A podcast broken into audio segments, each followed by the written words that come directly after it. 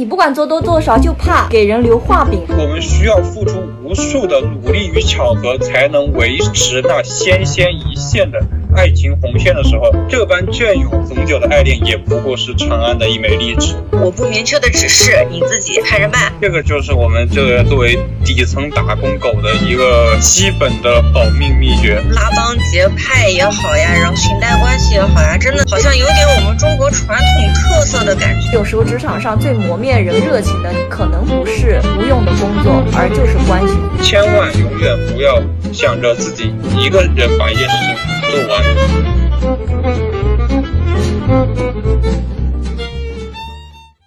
大家好，我是桃子，又到了今天的走着特别栏目时间，三人餐桌。Hello，大家好，我是猫子。大家好，我是瓜子。今天这个开场就交给我们的猫吧，我怕你们听我开场听腻了。OK，任务收到。嗯，最近呢，我和我的同事突然发现，我们在这个工作的过程中啊，最常说的口头禅两句，一句是难，太难了；一句是烦，烦死了。职场有多难呢？真的是三天三夜都说不完。最近呀，我跟我的小伙伴们一起看了马伯庸的新作《太白金星》，有点烦，依旧啊是笔锋犀利的，通过这个故事重新的编辑呢，反映了底层小人物的艰难。不过呢，这次的故事架构呢是建在了我们耳熟能详的《西游记》之上。《西游记》呀，相信大家都不陌生吧？小时候呀，很单纯，看《西游记》就是图个热闹。呃，那时候觉得呀，妖魔鬼怪是真的坏，老是给唐僧师徒使坏。然后呢，当神仙是真的好，在天上呀来去自如。然后呢，没有什么烦恼。呃，最后师徒四人呢也是得道成佛了，是一个 happy ending 的皆大欢喜。但是呢，通过这本书，结合呢我们长大以后的视角，才发现原来呀《西游记》的整体呢是一个打工局，不同的工种之间呢是需要相互配合的，而且呢有很多我们常常看到的职场纠纷。从成年的人的眼光看过去呀，真的是没有容易二字。即使呢神仙也难以幸免，看似光鲜的背后呀，也藏着许多不为人知的辛酸事。就是呀。其实我在这里还是不得不感慨一下马伯庸的创作能力。就像我们耳熟能详的唐僧西天取经，历经九九八十一难，原来都是天庭和西天策划的一场渡经之行，着实有点费神费力啊。我感觉那个费神费力，此处得加一个双引号。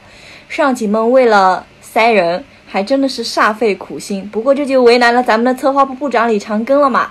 这本来就不属于他职能范围之内的一个事情，而且这个东西还得跨机构合作。一边呢，上级领导玉帝的态度暧昧不明，也不要说什么全力以赴了，也不是说光走走形式，让人不知道拿出个什么态度。一边呢，这种跨机构合作。就既不能做多，又不能做少。你不管做多做少，就怕给人留画饼，然后顾上顾下，顾左顾右，还要揣摩上面人的心思。我感觉妈呀，真的太难了。真的是一开篇我就狠狠的共鸣了。职场打工人主打的就是一个难。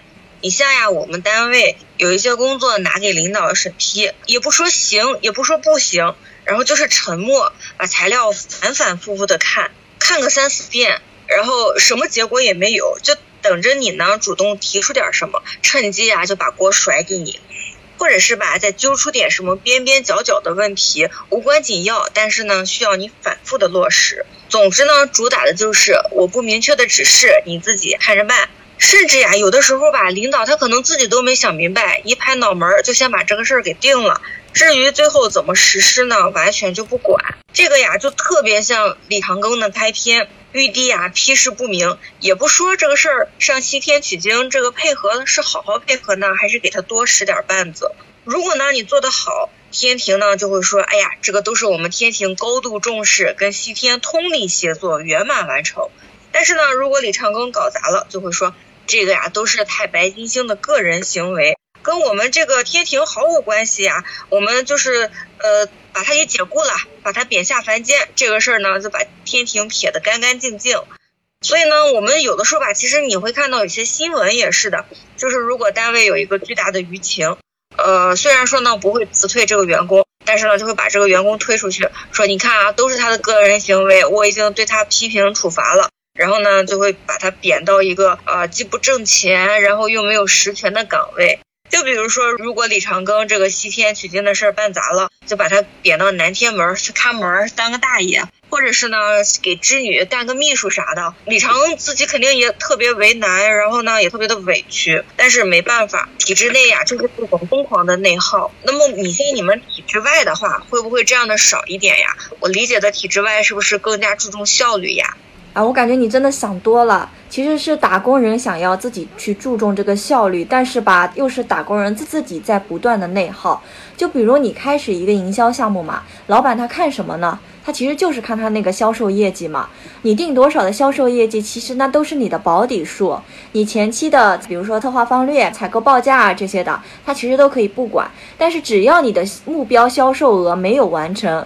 那你就等着复盘的时候挨骂吧，因为像我们就是体制外的企业的话，我们必须要有一个复盘，就是整个一个项目的复盘嘛。我不知道你们体制内有没有啊？就是我们需要做一个，比如说，呃，把所有的那个数据做一个整合，然后还有那个营销数来做一个整合，分析它整个一个项目的实施情况，来做一个反馈嘛。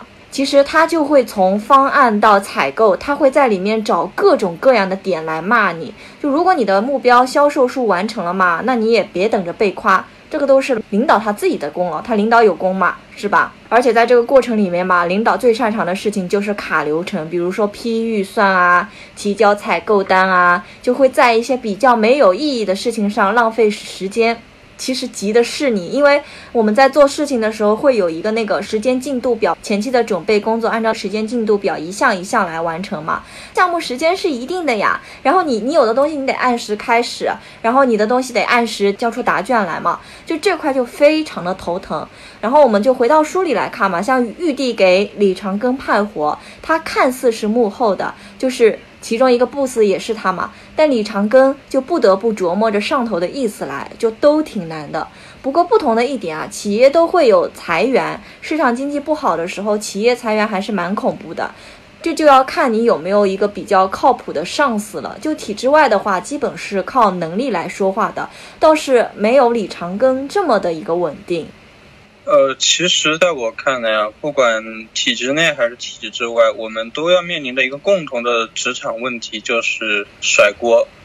就我觉得甩锅是我们作为职场人必学的一个基本技能，既不要接别人甩过来的锅，也尽量想办法把自己的锅甩给别人嘛。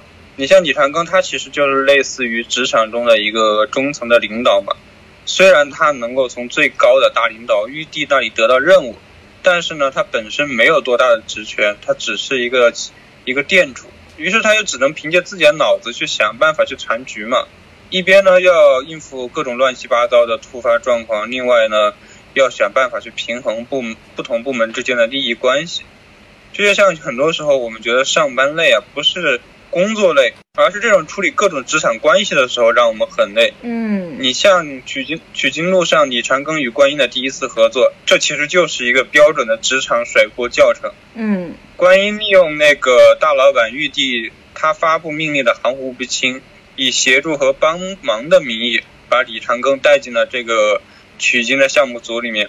表面上是让李长庚去负责某一段的具体的劫难的策划和执行。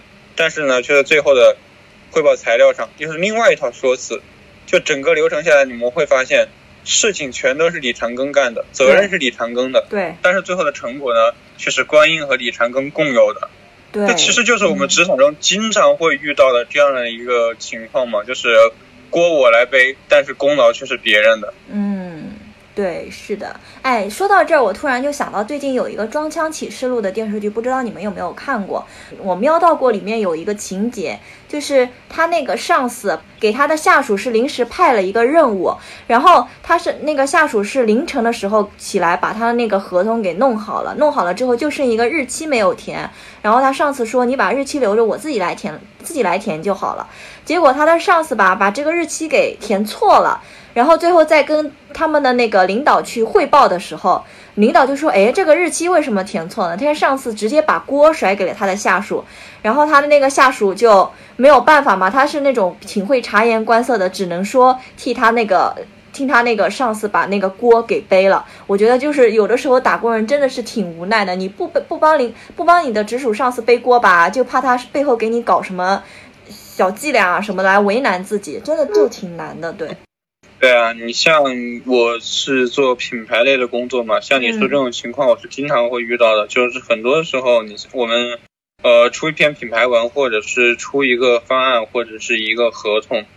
我们这个行业就是我们这个职业内吧，一直崇尚的就是什么呢？能打字我们不说话，就是一切通过线上打字沟通。嗯，就是领导对吧？我们把东西发过去，领导请领导确认，领导确认一定要领导回复可以，我们才会把这个东西转发到下一个其部门或者进入下一个流程。这个其实就是我们这个作为底层打工狗的一个基本的保命秘诀。就是如果有一天这个东西出了问题，那么我们这个这这一段的截图就是我们能够保住我们工作的非常重要的一个证据。对对对对，这点我是真的是有体会。他子的这个招也是我到呃工作了一段时间以后确实学到的，就是哪怕有的事情电话沟通完了，我也要在文字性的东西微信发一遍。嗯，对对对对对对，原来这个都是体制内体制外都共有的一个状态哈。真的是啊，就是这个呃，吃什么呃，甩接什么不能接到锅呀？对呀，对呀，而且就是在这个工作里面，就怕那个领导他长时间的不来回复你，然后拖延你的一个时间。其实有时候，嗯，我们可能也会遇到一种情况是，领导他很喜欢发那个语音嘛，我感觉就是那种 就六十秒的语音，我是真的不想听。你们有遇到过吗？就这种情况，我真的是六十秒的那种工作语音，我真的宁可把它转化成文字，我都不想去听。太难了。对对，我也是，而且我们有一个领导特别喜欢长篇的小作文，对，就是大段的文发过来，感觉头都要大了。是的，是的，是的。哎，那刚才你像我们说到像李长庚跟观音呀，这个是属于跨机构的这种合作呀。那你们像体制外的话，会不会呃，就是像电视剧里演的那种呀，大家都全力以赴的把这个项目推动，然后共同的把这个事情做成功了？其实有时候这样看起来感觉还挺。热血的，就我觉得吧，如果是真的像电视剧里那样的话，我觉得反而工作起来会非常有激情，可能也没有那么多人会内耗辞职了吧。所以我觉得这种状况只会存在于电视剧里面，现实里面是不可能存在的。就根据这本书的职场体系啊，然后我们来对标比较大的公司，就比如我之前的一家公司，它是一个商业体嘛，我是属于营销策划部的，但有时候落地活动的话是需要跨部门合作的嘛，呃，比较直接的就是营运部，营运部的话，它是直接跟就是呃商业体里面的各个商户进行一个沟通调解的嘛，那我们办活动有时候就需要营运部先去通知各楼层的商户，有时呢是需要收集。商户参与活动的意愿的，但营运部的话，他本来就有自己的工作嘛，然后你又有自己的时间节点，你没办法呀，你就得去催着他们去弄，这就和人的主观能动性有关了。有的是，如果他们不愿意去配合，那你再怎么催都没有用的。比如说，再说一个财务部吧，营销部的采购流程过了过了上司的下一关就是财务部那边，然后才会过到总经理那边嘛。那你提前跟总经理说好是没有用的。财务部其实算是公司比较核心的那种。呃，核心的一个部门了嘛。然后财务部那边可能对你的采购单会有诸多的疑问，因为有时候他们可能对我们这一块不是很专业嘛。就比如说会问我们，哎，这个为什么要采购啊？这个数量合理吗？然后这个东西我们之前没有采购过吗？为什么你们还要买？那你还得花大量的时间跟他们去解释啊，然后去跟他们去，就比如说是 PK 啊、battle 啊，就这两个词用的一点都不过分。所以办活动那会儿，我们的执行经常要跑财务部那边沟通，这个时间成本真的是相当可观的。因为他那个执行他就坐我旁边嘛，我有的时候一抬头，哎，人呢？人又不见了，然后就看他灰溜溜的过来了，然后就跟我们讲，哎，呃，那个那个那那个什么什么姐又问我了什么什么采购的东西，然后我们就叹一口气，我说好难啊，怎么卡个流程还卡了这么紧？然后 就真的就浅浅举这么两个例子吧，你是不是就应该明白了？我感觉真的电视剧真的就是电视剧。你再看那个李长庚到财神爷那边去批款那个那那一段。财神爷卡单的那个样子就非常的传神，我当时就觉得妈呀，就那个形象已经出来了。我觉得马爷真的是体验过生活的作家，我就在这边呃见缝插针的感叹一句啊，现在就是能够这么落地的作家，我感觉是很少了。因为现在我感觉很多作品它是比较脱离实际的嘛，我觉得还是真的很不容易的，这么现实的一部作品。嗯，真的是现在好多这种反映职场的电视剧，都会被别人贴上说这个编剧到底有没有工作过呀？这个完全跟现实就不搭界。是的，是的呀。就我觉得这种如果说能够引起大家共鸣的那个作品，是真的会觉得他是去经历了这个事情，然后写出来的。所以我感觉作品是真的源于生活的。你去空写的话，很难说跟你的读者群形成一个那种沟通的纽带嘛，也不会让他们产生共鸣。其实像刚刚桃子说的，我能感受得到，他对于跨部门的怨念真的是很大了。我觉得他的怨念可以养活六七八个斜剑仙了。呃，对，其实呃，相比于桃跨部门来说的话，因为呃，桃子之前是商业体的营销策划部门，其实是更加偏那个落地和执行一些的，对吧？他的工作更多的是对外。就部门来说的话，他那跨部门的工作没有特别多。呃，你像我之前是在一家上千人的公司，我是主管品牌策划部的。那其实对我们这个部门来说的话，跨部门合作就是。我们工作中很常见的事情，因为我们每天的工作就是跨部门协调。你像我们工作的内容中有一个部分叫舆情公关，我大家应该很熟悉的嘛，就是我们每天需要监测全网的关于公司的关键词的舆情状况。如果遇到负面舆情的话，我们要协助法律法务部去发律师函，要行政部盖章走流程，要财务部打款去消除差评。如果说我们品牌活动规模再大一点的话，你比如说像给公司做品牌宣传片的话，那就是把整个公司所有部门全部要调动起来，从上到下，对吧？你像协调人员啊、物资啊、沟通拍摄时间啊，要各个部门的流程配合呀。其实你会发现这些工作很琐碎，所以很多时候我们跨部门的工作，它大部分的时间就是在像他说的，就是花在一个沟通上面。然后，但是你我们说工作中有可能存在不跨部门合作的时候吗？不可能，不可能的呀！因为对啊，因为因为本身来说，我们都是整个公司大体系里面的小螺丝钉，你不可能一个人把整个机器的活干完。所以说，跨部门合作是我们工作的常态。有时候，你像刚刚桃子吐槽了那个财务部卡流程的这个事情啊，其实我想说的是，有时候并不是说财务要卡你的流程，因为他的。卡，因为卡你流程就是他的工作，他就是要他的工作内容就是要审核你的每一笔的开销，然后你会有时候我们的确有时候会觉得别的部门不配合，但有时候没有办法，因为每个部门他们考虑的方式、方法和方向、工作内容是不一样的，你们之间存在一个沟通不协调是很正常的事情。怎么说呢？就是为什么我们有时候会觉得跨部门合作很难啊？其实我觉得最关键点是在于一个权责的不匹配。你像我之前我是作为一个品牌策划的主管，但是有时候我要调动整个公司所有部门的人，对吧？我有时候要比我高我两级、三级、四级甚至五级的那些领导沟通，他们要调动他们去完成工作。你说这个事情一般人怎么搞，对不对？就我的权限来说，我肯定是没办法完成这个事情的。就是公司给我的责任很大，但是给我的权限很小，这个时候我就很难把这事情推动下去。然后我们那时候我的领导嘛，他就教了我一个办法，就是如何能够让别的部门配合你啊，就是你在做一件事情之前，你把每一个部门他需要完成的工作时间节点要写写的清清楚楚，因为这个是我们的基本工作，你要写清清楚楚，你要让别人知道他需要在什么时间节点需要完成什么东西。就是你，当你把所有部门他需要完成的内容写明了，然后你再按照正按照正常的流程一层一层往上走，走到公司最高层进行审批之后，那么你这个东西就是由公司最高的大领导来替你作为一个牵头方来压这个事情，因为他所有的内容就已经在公司已经过完会了，他知道这个东西他逃是逃不掉的，那么他就必须要把这个东西去完成掉，对吧？你像其实你像在书中，我们也会发现为什么你一个西天取经，一个玉一个观音，一个小小的李长庚，你能够调动佛道两家那么多的人，是不是？所有的人脉虽然可能不顺畅，但是你这你只要想调动那些人，还是会被你调动的，就是因为这件事情。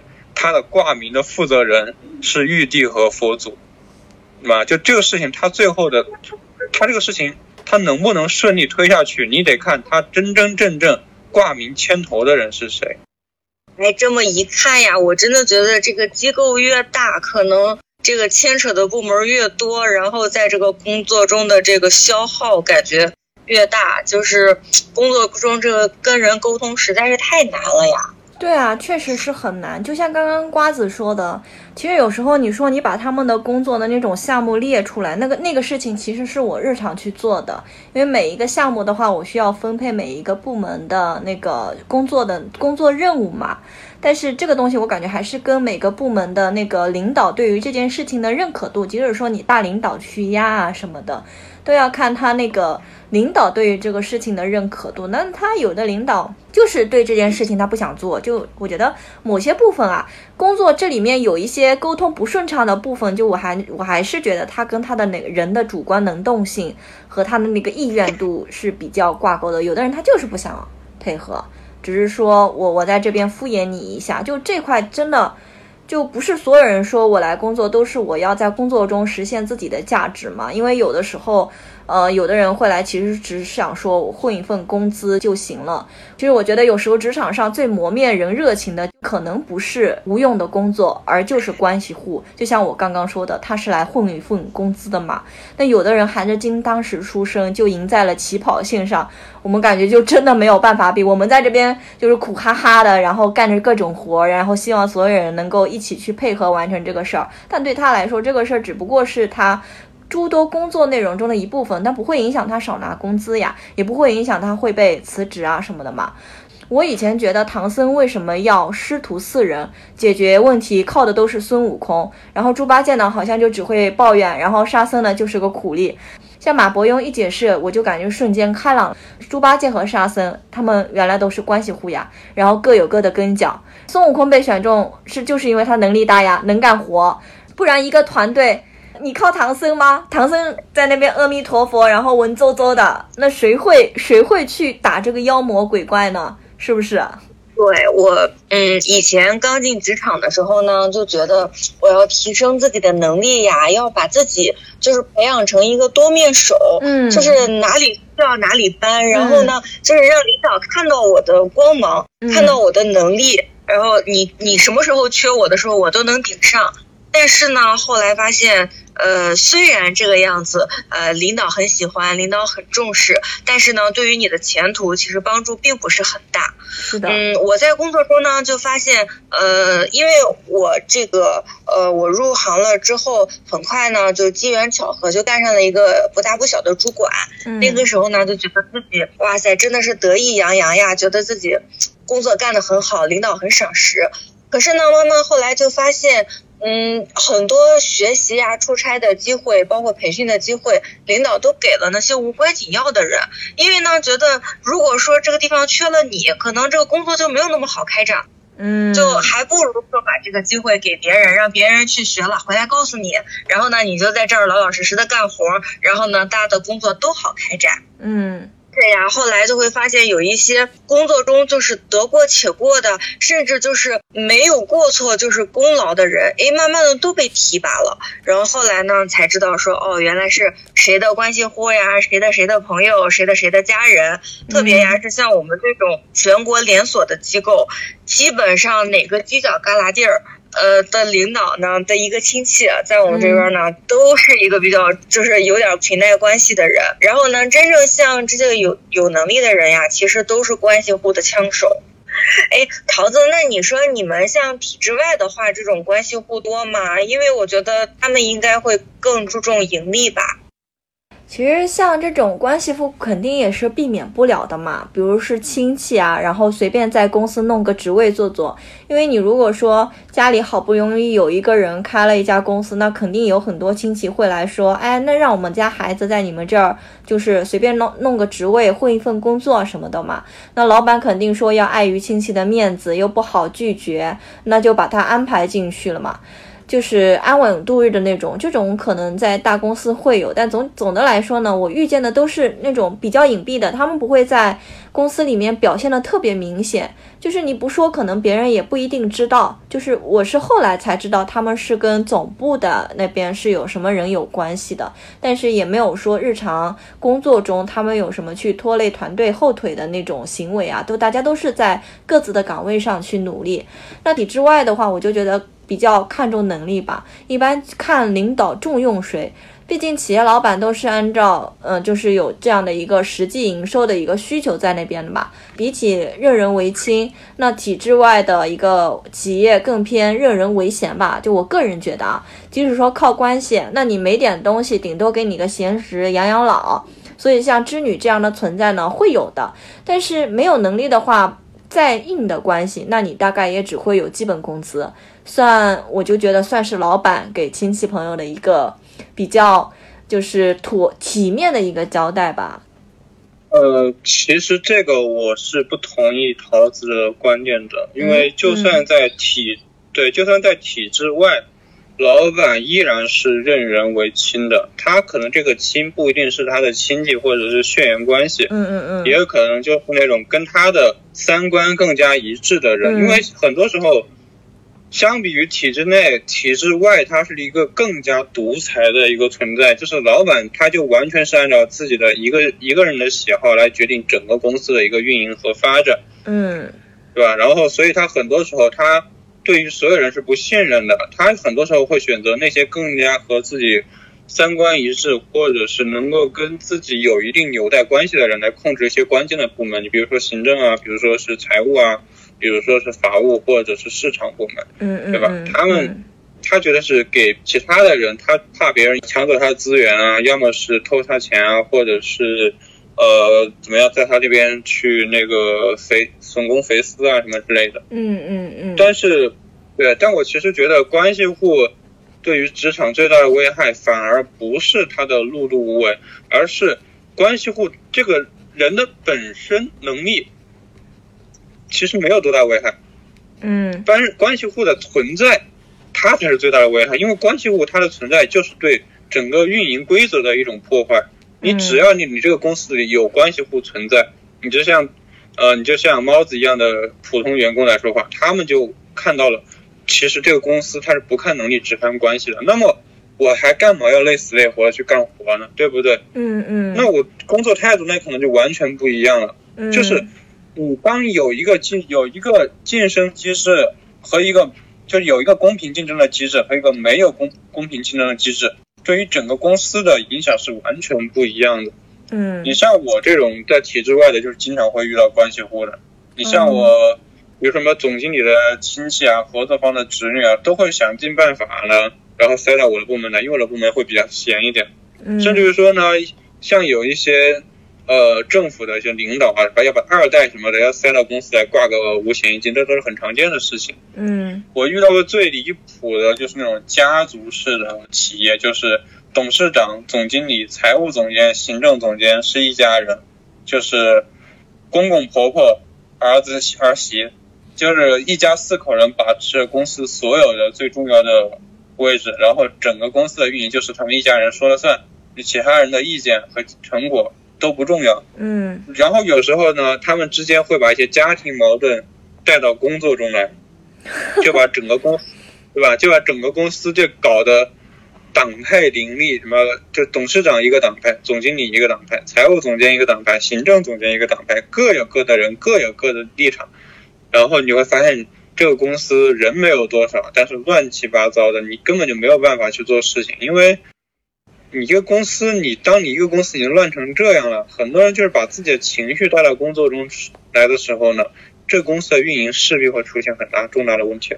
对，对但是呢，你像这种拉帮结派也好呀，然后裙带关系也好呀，真的就是好像有点我们中国传统特色的感觉。其实你就算是从古代的这种呃朝廷，就是这种事情就是没有被禁止掉的。所以说，你像现在，特别是体制内啊、国企啊这种地方，就是真的会很常见。对，刚瓜子的观点我是同意的，因为我正在经历这样的一个公司。就刚刚其实，呃，猫子和瓜子他们也知道我最近是离职的，就刚刚提的离职嘛，原因就是刚刚跟瓜子说的那个原因是相关的，就是我们老板的话他是。任人唯亲，因为它是一个比较小的一个公司嘛。我刚刚说的其实是一个比较大的一个公司，然后就这种小公司的话，老板他是比较任人唯亲的，人少，但是里面的东西很复杂，包括我听了里里面的一些就是人物的关系，我会觉得天哪，这么小的一个公司就这么几个人，为什么这里面的事情会弄得这么复杂？就整体来说，我觉得这种事情发生的频次的话，就是看老老板他的一个格局，老板他的格局比较小的话，就这种事情发生的频率。会非常的高。其实我是去工作的嘛，我也不是说去跟谁攀关系，也不是说去拍拍谁的马屁的。那我在这个公司肯定是待不牢的，也待不爽。包括我们老板会有一些比较离奇的一原原因，比如说他想看你的朋友圈，或者说他向你下了班之后想要想要你去陪他聊天，就因为这两个问题，他可能就是觉得你就是呃没有拍他马屁，然后他就对你有意见。那其实这种公司就奇葩公司，我觉得大家如果说遇到的话，就尽。尽早排除，尽早离职，尽早走人。对我感觉是这样的。其实呀，像这个体制内外啊，有很多东西，嗯，还是很相像的。嗯，哎，那个我记得那个书里面有一个那个经典的情节啊，就是三打白骨精，因为这个本来就是很经典嘛，就包括我们在看《西游记》的时候，对这个印象也特别深。然后呢，马伯庸呢将白骨精呢就重新演绎了一下，说这个。李长庚呢，把这个外包的业务呢外包给了白骨精，然后需要白骨精提供这个力竭的服务，然后白骨精呢就哎假装了三个人，然后提供了三份服务。这个事儿啊，最后李长庚在结款的时候才发现，但是他没说啥，然后就把这个事儿报上去了。呃，当然呢，这个因为这个呃体制内啊，这个审批流程太长了，然后呢，他就也懒得去给白骨精争取了，就让他就这么等着。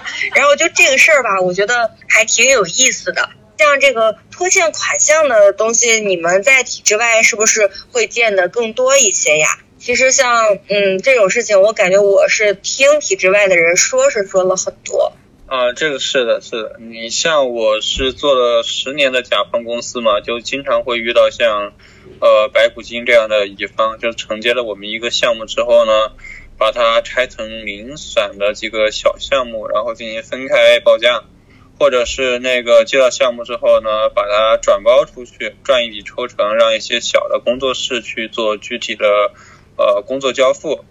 像我们刚进职场的时候，就针对这个情况，我们领导就给我推荐了一本书，叫《活在甲方》，对吧？甲方是需要学习的，就是里面其实这本书很厚啊，我当时我没有看完，但我觉得我里面就总结了甲方的生存策略，其实就两条，第一个就是控预算，就是我这个钱，我这个项目就这么多钱，你怎么分怎么转。我预算就这么多，我绝对不追加。就是甲方生存守则第一条，绝不追加预算，因为你一追加预算，后面的预算追加就无穷无尽。相反，你一开始就把预算说死了，你的事情反而会更少。然后第二个就是你像刚刚猫子说的，拖尾款，拖尾款是甲方的一个重要生存手段。其实很多时候的我们拖尾款不是为了说什么给乙方添堵啊。就是为了我们要把交付的时间拉长，就让乙方能够感受到这种压力，对吧？因为，因为你会发现，很多时候，如果说你不拖尾款，乙方就会很着急的去把这个东西给你交付过来。他有时候会出现那种以次充好，或者是为了，呃，冲速度，他给你做的比较劣质一点。但是你当时你是看不出来的。然后呢，如果你把那个交付的时间拉长了，那么里面你的问题暴露的时间就会越多。那么的话，你。出现问题的概率就会越小，也这个也同时也是方便。如果说万一这个项目出了事情，我们可以及时的对乙方追责，那我就不付尾款了。那对于乙方来说，这其实也是一种监督手段。嗯，那你们是不是要经常跟乙方斗智斗勇啊？没有，我们不存在斗智斗勇，因为就很因为乙方自己也清楚，甲方肯定会拖。只是这个款拖的时间久会长长或者久。但是乙方呢，他们也会想一些办法来防止你甲方拖款。你像我刚刚说的，我们做那个企业宣传片嘛，这个这个乙方拖防止拖款的手段呢就很高明，是什么呢？第一个，他在就是交完我们就是尾款支付之前呢，他是不给我们高清版本的原片的，他只会给我们那种压缩版本的，同时打满了水印的那种样片，对吧？不管你怎么说，哪怕我说你先给我一个小部分，我们这边先用上，他也不会给。只要你钱没有到位，一秒钟的原镜头都不会给你。这其实就是甲方和乙方都在相互学习，都在相互进步。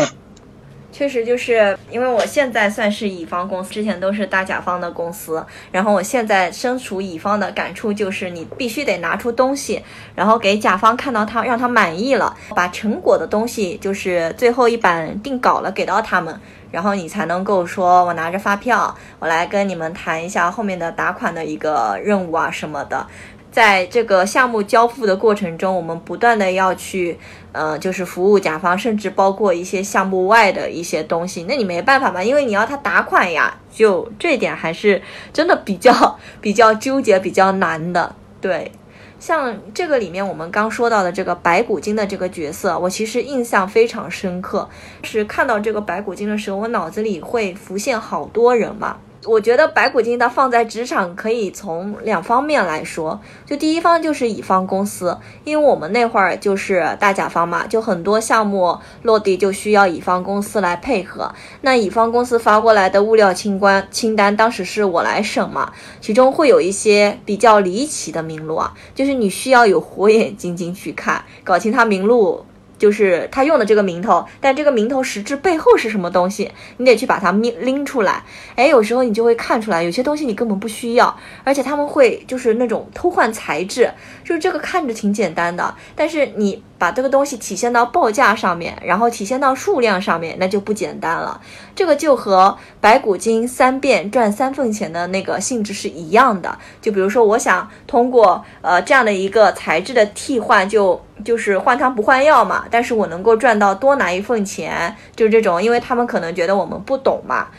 然后第二方面呢，就是他那个白骨精的那个精明，就不得不说，我觉得白骨精是非常有那种经商天赋的，就很会赚钱。这个放在现实社会，我感觉就并没有那么说他是对的啊，他是错的，就没有那么非黑即白。相反，我觉得白骨精很像创意公司、创意广告公司的老板，或者至少说他是一个 C O O 嘛，C O 就是首席创意官，或者说是首席内容运营官。不要脸的说一句啊，这两个合起来就是我的目标。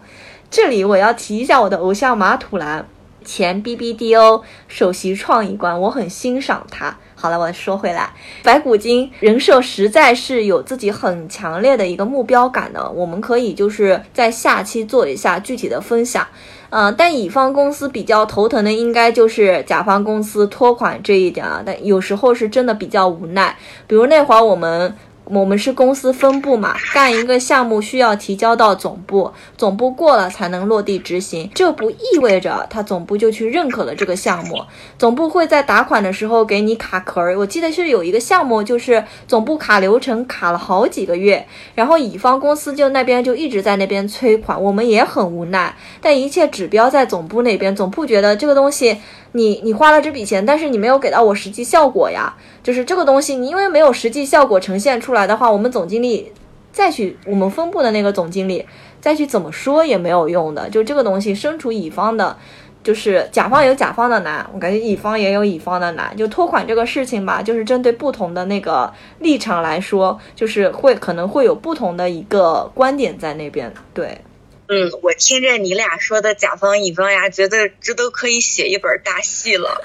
其实呀，像像我们体制内吧，就几乎就没有这些东西啊。就是为什么好多这种愿意去跟国企合作呢？就是国企就是人傻钱多呀，就是我不审核你这些东西，只要你的这个招投标符合了流程，然后能够能够让我达到最后的结果，其实中间的这个过程我们都是不审核的。嗯嗯，就。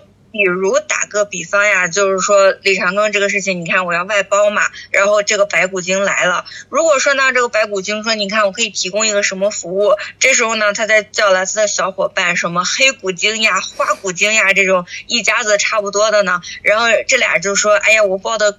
价格很高，白骨精说：“你看我多实惠呀，我还能给你提供服务。”那李长庚肯定就直接就答应了。嗯嗯，这个就是完全没有问题。然后至于这个就是打款的事情，因为国企的流程都是固定的嘛，你就是认也得认，不认也得认，你就是别的都没用。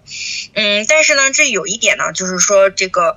呃，李长庚是比较幸运的呢，是说他这个白骨精是他自己找的这个外包公司。我们其实，在呃工作过程中呢，更多的就是有一个专门负责招投标的部门，然后他呢其实就不太了解这个你的需求，然后呢，他可能中间会有一些存在一些猫腻啊什么的，只要是符合了他的要求，他把这个事儿就拍板定了。就比如说，嗯，这个事儿。白骨精是嫦娥的一个小姐妹呀，然后他俩有点什么私人关系，嫦娥来负责招标，他就一拍说行，那就白骨精了。然后呢，等到真正这个白骨精跟李长庚合作的时候，可能就会出现各种什么业务能力不行呀、偷工减料呀这种问题。如果李长庚来找白骨精，就说你看当时我们也没写进合同里呀，这个事情你不认也得认。如果他再去找嫦娥，嫦娥就会说我又不经办这个业务，我怎么知道？你一开始又没跟我说清楚。所以说呢，就是体制内的这种拉扯的东西很多。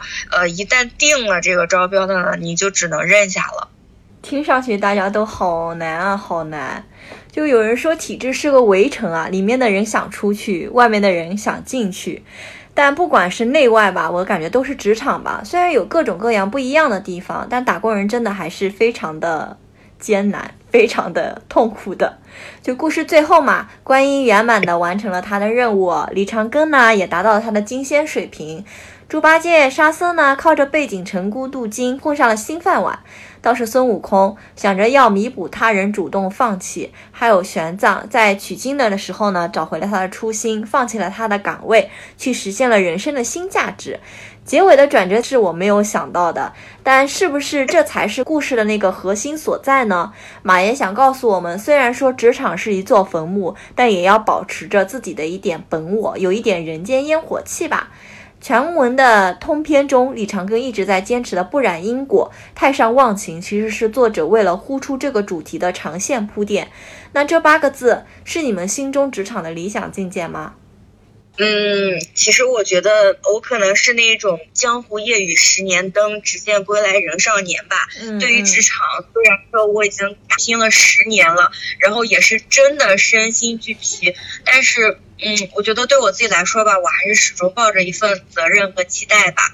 可能这就是嗯，我们传统的素质教育打磨下的这种传统的这种呃，就是优等生的这种乖乖的这种思想吧。嗯，不是说要做到最好，但是说呢，该我做的部分呢，我是一定要把它完成的。对，呃，你像。自己呢，就是平常也会看看专业类的书籍，然后呢，我也会丰富自己的专业知识，然后呢，呃，再做一些学历上的进修吧。可能就是在工作的时候能用到的时候就用到，然后如果用不到呢，也是期待着未来自己有一个更好的岗位吧。嗯，我觉得其实工作和生活呀，就是占据了我们人生的绝大部分时间。你就算是。不能完全的投入，但是也不能对他心生怨怼。嗯，就像李长庚说的“太上忘情”吧，其实就是秉持自身。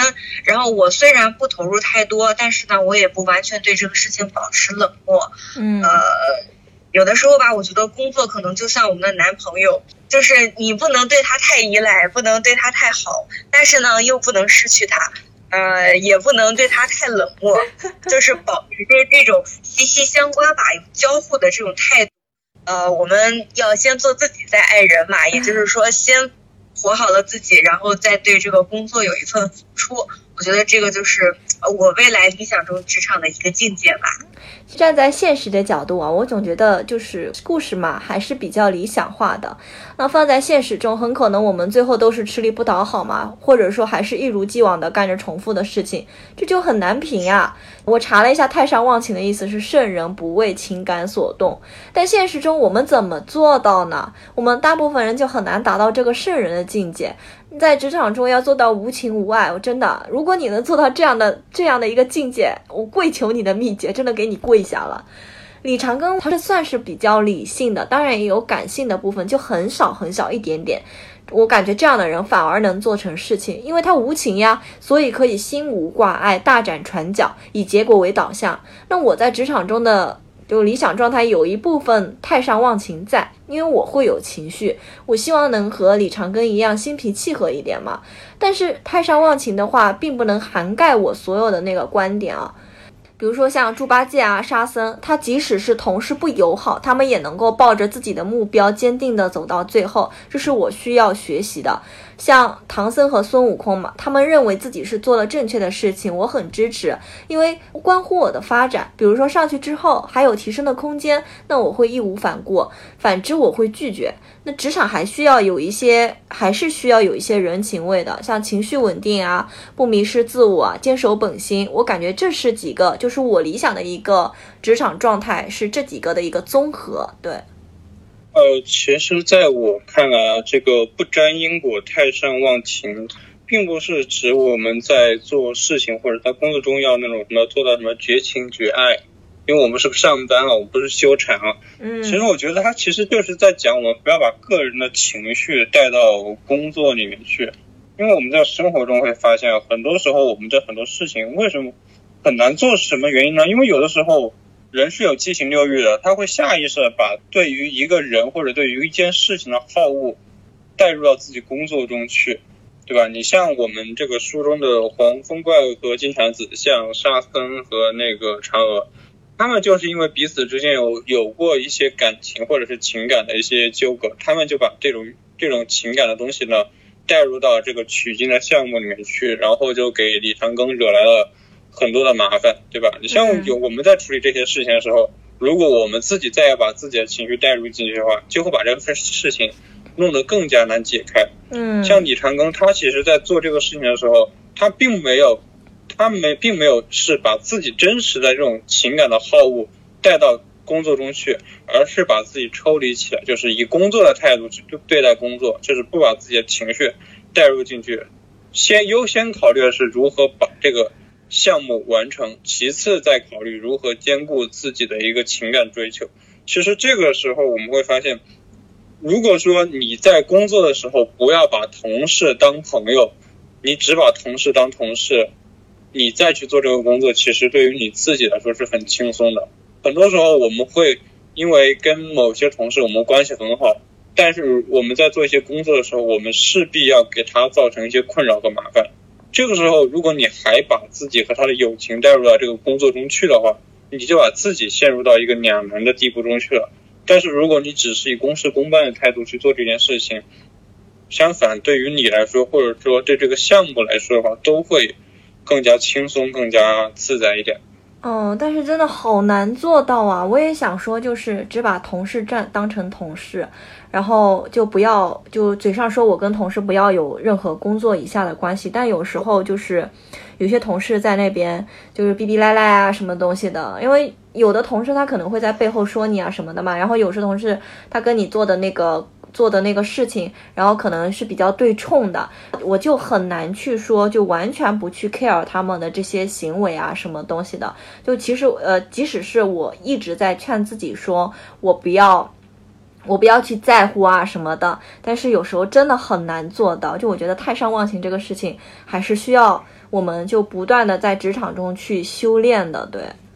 但是我觉得有的时候，其实比起同事，嗯，在职场中更添堵的是这个领导和这个奇葩的这个体制。对，是的，可能就是因为领导他在那边牵头嘛，因为领导的放纵，那可能下面有一些某些同事，他们就觉得自己可能比较占理，然后反正有领导的那个黄马甲在身上嘛，他们就会更加放肆啊什么的。嗯，我其实是一个比较能够挂脸的人，就有一些情绪，我可能会。尽力去压，但是如果说你一旦发现我整个人的状态和那个气场是比较冷的，那我肯定是在一个生气的状态。但其实我一直很想把这样的状态，就是把它隐藏起来，但是我真的好感觉好难啊，做不到啊。其实我们有时候就是，呃，就是我觉得在工作中，你真的不要把自己的责任感想得太重了，就是。工作不是你一个人的，工作是大家的。同样的，工作也不是你生活中的全部。就很多时候我们会有这种得失心、成败心，我们就很想把一件事情把它做好，拼命的想要把它推起来。但是你会发现，如果说你身边的人他并不想把他这个事情往前推，他们只想跟在你身后看着你往前推，然后他你走一步，他们跟一步，这个时候你是很累的。你你不管你怎么大声的跟他们说一起加油把这事情搞好，他们不会听的。为什么？因为你顶在那里，他们知道你一定会把这个事情做好，他们只需要轻轻松松躺在你身后，他们就可以拿到那一部分，何必要自己去努力呢？其实，在这个时候，我自己个人的建议是。如果说，其实就跟我们谈恋爱的时候是一样的。如果说我们需要付出无数的努力与巧合才能维持那纤纤一线的爱情红线的时候，这般隽永恒久的爱恋也不过是长安的一枚荔枝。妈呀，你这个话说的好 nice 呀！对啊，所以如果泰山将崩，却只有你一个人站在山前，嗯，我劝你就是你和大家一起躺平，大家一起下去吧。只有当你跪下来的时候，让所有人都知道，你不会替他们把这个锅背下去，嗯，那么大家才会站出来，自己把自己的那一点东西捡起来，去帮我去一起把这个事情做好。嗯，就是千万永远不要想着自己一个人把一件事情做完，你那样只会把自己累死，同样你还得不到。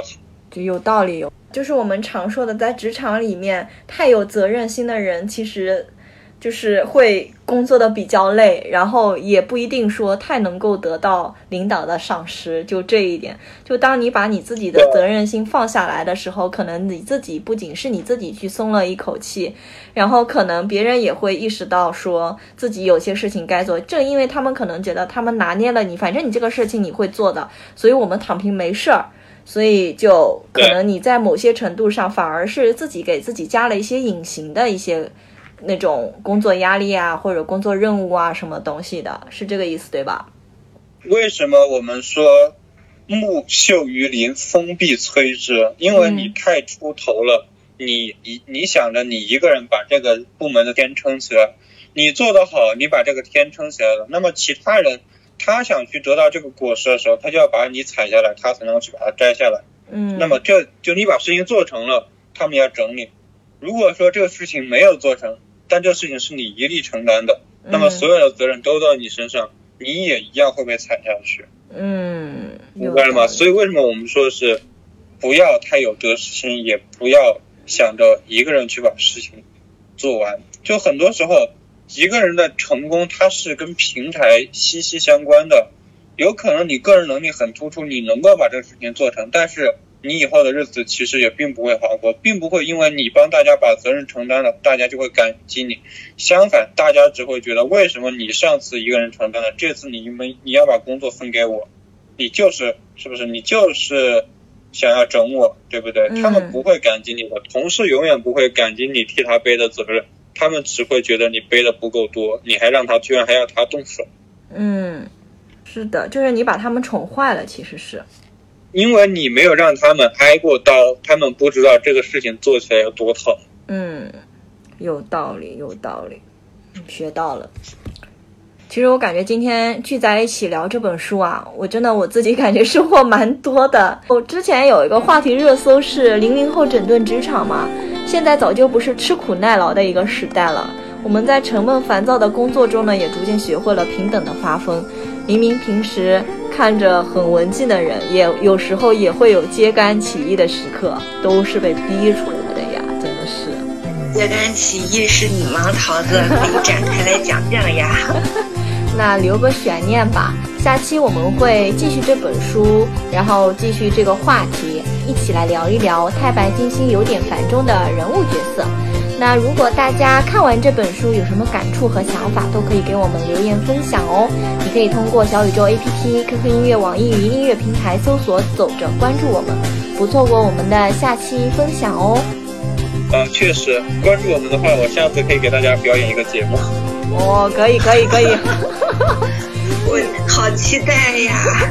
你想看什么呢？也可以尽情的留言，不用客气哦。对哦，预约一下我们的节目哦。哎，完了完了，感觉给自己挖坑了。好了，今天的走着我们就到这儿吧。